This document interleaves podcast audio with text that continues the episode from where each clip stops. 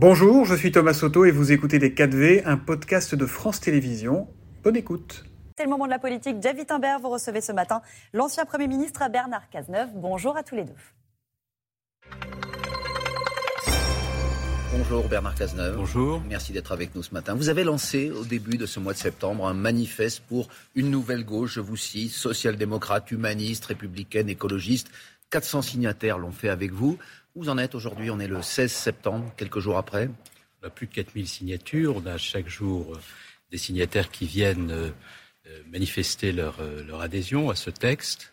J'ai choisi un texte long, pas un tweet, c'est-à-dire la réflexion de fond par rapport à la communication avec la volonté de faire en sorte d'apporter la démonstration qu'il y a un autre chemin possible à gauche. Et cet autre chemin, pour être très clair, il se construit autour de trois idées simples pas de concession sur la question euh, républicaine, euh, une transformation de notre politique pour euh, affronter les enjeux climatiques et la volonté de faire en sorte que la solidarité se construise autour de la possibilité pour chacun d'accéder au travail et à la solidarité de se manifester pour ceux qui n'ont pas la possibilité d'y avoir accès parce qu'ils souffrent du chômage. C'est assez simple, c'est assez clair. Et tout ça doit se faire dans un esprit d'ouverture, de tolérance, pas dans un repli sectaire qui conduit à l'excommunication de tous ceux qui n'acceptent pas. On va en parler dans un instant, mais vous revendiquez aujourd'hui 4000 signatures, vous nous le dites ce matin, un manifeste, on est en politique, c'est une chose, mais comment va-t-on plus loin? Est-ce que vous allez créer une structuration d'une façon ou une autre Est-ce que vous allez vous présenter à des élections? Qu'est-ce que vous nous dites aujourd'hui là-dessus? Je vous dis euh, très simplement que ce que nous allons faire, c'est la structuration de cette euh, initiative au plan local, autour euh, de ceux qui localement se sont engagés. Ce soir, je réunirai autour de ce manifeste des maires, des présidents de département, un mouvement, quelque sorte. un mouvement de réflexion pour faire en sorte que sur le fond, nous puissions collectivement euh, montrer euh, les idées auxquelles nous tenons et euh, faire un certain nombre de propositions. Donc la volonté qui est la nôtre, ce n'est pas de créer un nouveau parti. Les partis sont malades. Pourquoi pas? Pourquoi et, pas? et, les appareils ont montré toute leur faiblesse. C'est au contraire d'essayer d'apporter la démonstration qu'il y a de la place pour créer un nouvel espace politique qui permette autour de cette synthèse entre les enjeux républicains, les enjeux écologiques, les enjeux sociaux, de créer les conditions du dialogue et d'une nouvelle dynamique. Monsieur Cazeneuve, vous avez une longue carrière politique. La politique, ce sont des élections. Vous créez un mouvement. C'est un mouvement avec des personnalités qui vont se présenter au suffrage des électeurs. C'est comme ça que ça surtout un mouvement avec agir. C'est surtout un mouvement avec une nouvelle génération. Et moi, ce que je souhaite, c'est permettre à une nouvelle génération, autour d'une orientation politique claire et qui puisse euh, permettre efficacement de lutter contre l'extrême droite, de créer les conditions euh, d'un élan. Et il y a autour de ce manifeste énormément de jeunes maires. Je pense euh, au maire de Paimpol, je pense euh, au du Creusot, euh, je pense au maire de Denain, des maires qui, venus de toute la France, ayant une expérience locale, une relation avec leurs électeurs, je pense aussi au président de conseil départementaux. Mais c'est eux qui vont se présenter sous l'étiquette nouvelle que vous allez leur proposer Il n'y aura pas d'étiquette partisane. Ce que je souhaite, c'est que ce mouvement d'idées permette de pousser les dirigeants actuels, notamment de la gauche, à changer d'orientation parce que l'orientation dans laquelle ils se sont euh, euh, orientés, engagés, est euh, une orientation qui favorisera progressivement et à mesure que les, les, excès et les outrances se développeront l'extrême droite. Et ça, c'est ce que je ne souhaite pas voir prévaloir. Vous dites que vous voulez faire émerger une nouvelle génération. Vous, vous considérez que vous appartenez déjà au, au passé? Vous, vous n'avez pas, vous avez dit, que vous n'aviez pas d'agenda personnel, vous n'avez pas d'ambition pour vous-même euh, Moi, je n'ai jamais eu l'ambition pour moi-même. Mais vous ne vous voyez lorsque plus vous présenter au suffrage des électeurs, Monsieur Cazeneuve, c'est une question importante. Des ambitieux, il y en a beaucoup, et ils portent rarement une grande ambition. Donc moi, je n'ai pas du tout envie euh, de participer de ce concert des ambitieux qui, pour eux-mêmes, euh, en préconisant d'ailleurs généralement l'action collective, en préconisant l'action collective, travaillent essentiellement pour leurs pommes. Je crois que les Français sont là de ça. Moi, j'ai une grande liberté. Je n'ai pas d'agenda personnel. Ce que je fais, je le fais en raison des convictions qui sont les miennes. Je n'ai pas du tout l'intention de faire la moindre concession à ce à quoi je crois. Euh, je n'ai pas du tout l'intention, au nom de tel ou tel euh, intérêt d'appareil euh, ou au nom de telle ou telle stratégie tacticiste, de faire la moindre concession à ce qui me paraît essentiel. Et je pense que la réconciliation des Français avec la politique dépend aussi de la capacité de ceux qui s'expriment à témoigner de leur sincérité. On est dans la Ve République, la clé de voûte, c'est l'élection présidentielle. Vous comprenez néanmoins qu'on se pose la question de vos, pardon pour ce mot, mais de vos ambitions pour le futur. Vous avez 59 ans. vous, n'êtes pas un vieil homme politique, si j'ose dire. Pourquoi vous n'auriez pas d'ambition pour la suite? Tout simplement par lucidité. Euh, on peut avoir des ambitions pour la suite à condition d'avoir commencé par construire euh, une force politique, à condition d'avoir donné un contenu euh, à cette ambition. Et ce contenu-là, il peut à un moment donné permettre à une génération d'émerger, permettre à des personnalités de s'emparer de ce, de ce travail pour le porter. il peut aussi me bien entendu, il peut conduire aussi ceux qui ont pris des initiatives à un moment donné à affronter le suffrage universel.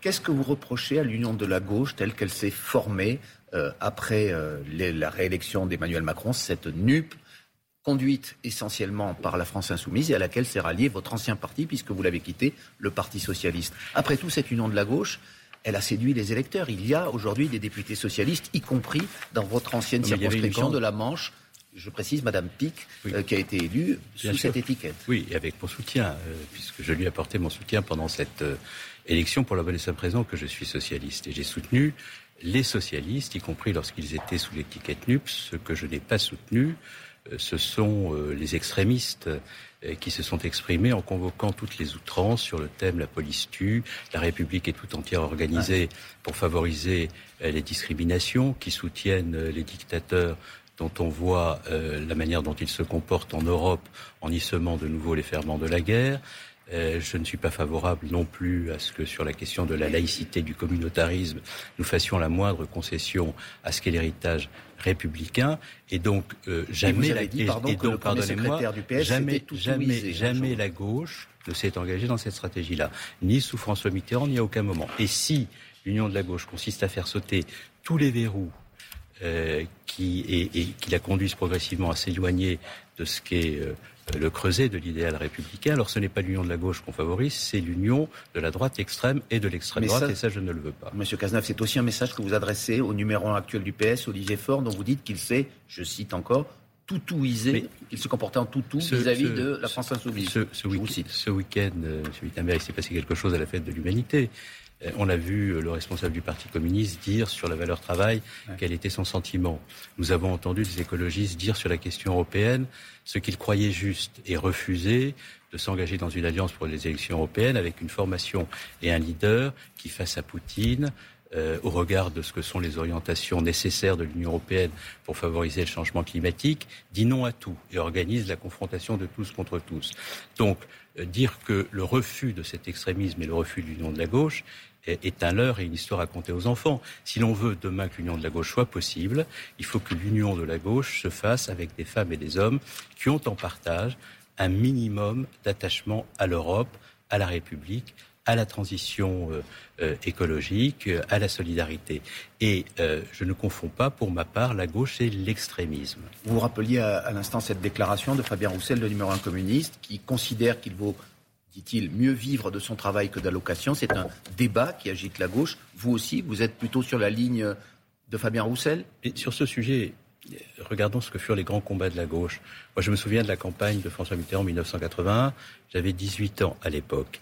Et François Mitterrand, dans tous ses discours, dans toutes ses interventions, euh, expliquait combien le chômage avait conduit des citoyens français à perdre leur dignité, combien il était important que nous luttions pour que des Français retrouvent leur emploi, et en même temps comment il était important pour euh, la gauche de faire en sorte que ceux qui euh, bénéficiaient d'un travail puissent euh, aussi avoir accès à des lois sociales qui permettent de faire en sorte que dans l'entreprise, le travail ne soit pas une aliénation. Donc ce débat montre bien l'état de, de déraison, l'absurdité des débats tels qu'ils se sont engagés euh, euh, à gauche et qualifier Fabien Roussel d'homme de droite au motif, au motif qu'il pose la question de la valeur travail et dit à quel point l'histoire de la gauche est liée au combat pour le travail, pour la libération euh, de ceux qui travaillent de, de certaines formes d'asservissement et pour l'accès à la dignité par le travail, montre bien que nous sommes dans une situation d'absurdité absolue.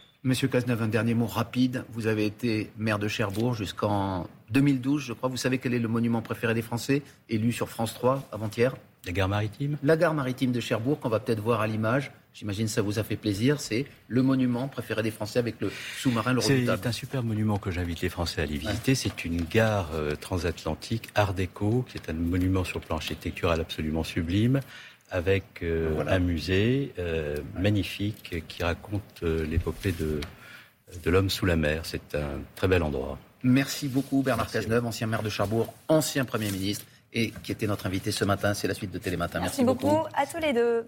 C'était Les 4V, un podcast de France Télévisions. S'il vous a plu, n'hésitez surtout pas à vous abonner. Vous pouvez également retrouver tous les replays en vidéo sur France.tv.